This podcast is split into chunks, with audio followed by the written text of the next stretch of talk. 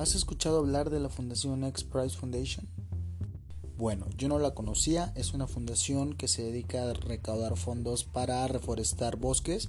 Su fundador se llama Peter Diamantis y en este libro es justamente él quien nos empieza contando una anécdota que tuvo lugar en un centro de investigación de la NASA que se llama Ames Research Center en Silicon Valley, donde nos dice que de lo que más se acuerda o lo que más le quedó grabado fue un discurso improvisado que dijo Larry Page. Larry Page, para quien no lo conozca, es un cofundador de Google, quien les preguntó que si realmente estaban haciendo algo que pudiera cambiar el mundo y él mismo dijo que el 99.9999% de las personas dice que no.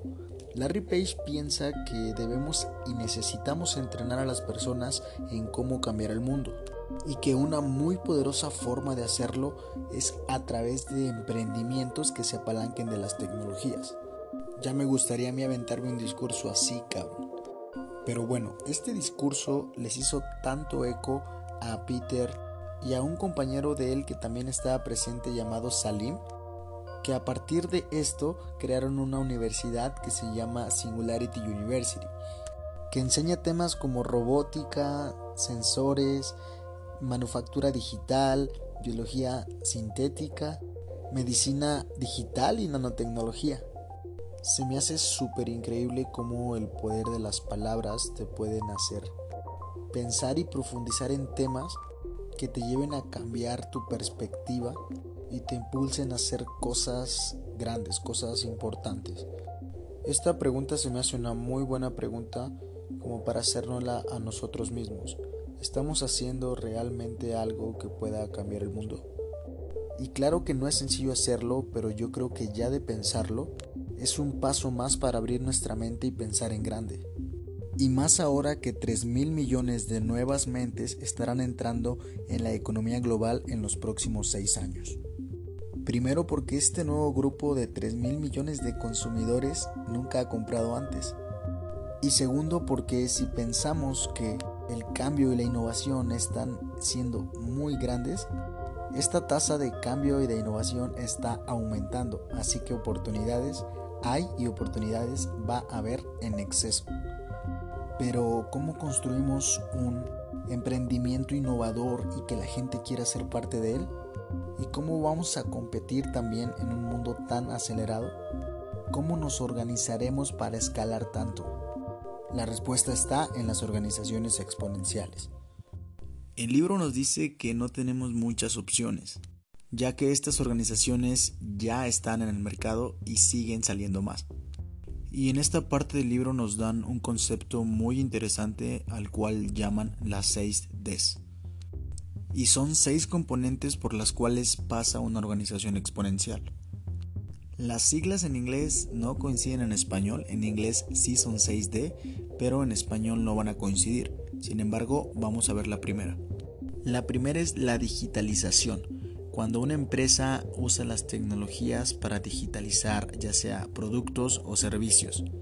Una vez que se digitaliza esta empresa, comienza la segunda D, que es eh, en español es engañoso, un crecimiento engañoso, ya que al considerar un crecimiento exponencial, en las primeras etapas de crecimiento no se va a notar tanto. Sin embargo, conforme pasa el tiempo, entramos a la tercera D, que es la de disruptive, en español disruptiva. En esta etapa la organización manifiesta un crecimiento súper importante y considerable. Es cuando el exponencial ya crece demasiado y se vuelve disruptiva. La siguiente D es desmaterializar, lo cual significa que no vamos a necesitar más físicamente herramientas que usábamos antes. En el libro nos dan el ejemplo del GPS, de las videocámaras y también de las linternas, por ejemplo, que ahora se han visto sustituidos por el smartphone, por aplicaciones. Esto se le dice que se, han desmaterializado. Y una vez que ocurre la desmaterialización, me cuesta decir esa palabra, eh, viene la siguiente D, la quinta D de desmonetización. que ocurre cuando la industria o la organización exponencial comienza a desmonetizar la industria tradicional que teníamos. Por ejemplo, Uber ha desmonetizado a las industrias de los taxis, por ejemplo, Airbnb ha desmonetizado los hoteles y así sucesivamente. También el libro menciona un caso, una empresa, una organización exponencial que yo no conocía, se llama Craigslist y dice que esta ha desmonetizado a los anuncios clasificados del periódico. No la conozco tanto, sin embargo la investigué.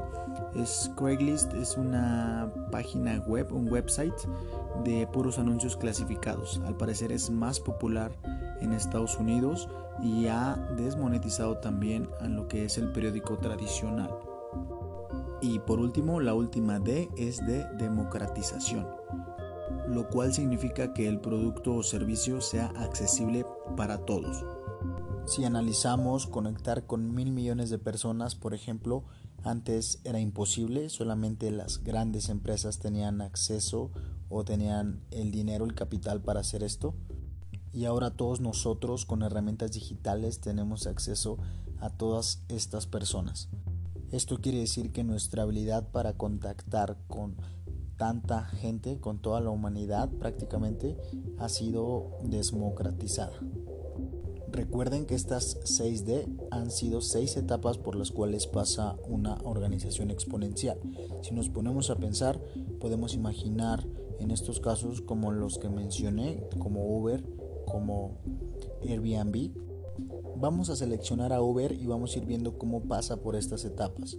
La primera etapa, la primera D que dijimos que es digitalización, es como Uber eh, creó este servicio de transporte a través de una aplicación, a través ya de un medio digital.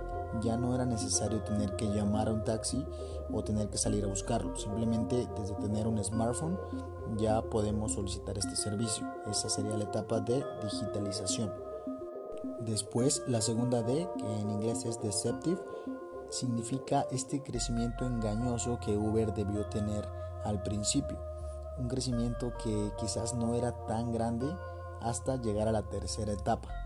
La tercera D. La tercera D es de disruptive, disruptivo, perdón. Y bueno, fue cuando Uber ya alcanzó o tuvo este alcance para llegar a otros países, a otras regiones, incluso a otros continentes. Lo cual nos lleva a la cuarta D, la de desmaterialización. Esta desmaterialización yo la entiendo como si Uber contribuyera a dejar de usar el celular o salir a la calle o también los teléfonos públicos, los teléfonos de casa que ya no son tan usados Creo que ahí está la desmaterialización que, en la cual Uber ha contribuido. Después, la quinta D de demonetización, con la cual ya dijimos que fue esta desmonetización perdón, hacia los taxis o la industria de transporte privado. Y por último, la sexta D de democratización, creo que ese ratito lo dije mal, pero bueno, democratización sería como Uber ya tiene acceso por medios digitales alrededor de millones y millones de personas. Me atrevo a decir que quizás a mil millones, no conozco el número exacto, pero eso sería como verá democratizado el contacto o la habilidad de contactar a tantas personas. Y bueno, estas serían las seis etapas por las cuales pasa una organización exponencial. Y lo que este libro quiere, la intención de este libro, no es pensar en lo comercial, en el gobierno o en las ganancias o cosas así. Lo que este libro realmente quiere es que entendamos estos nuevos conceptos, estas nuevas configuraciones de las organizaciones basadas en tecnología. Esta nueva visión que es la visión de la organización exponencial. Y bueno, por último, te invito a que tú mismo te preguntes qué otras empresas o qué otras organizaciones consideras que han pasado por estas seis etapas que las analices, que las discutas, para que refuerces conocimientos y estos conceptos que vimos el día de hoy en esta parte del libro.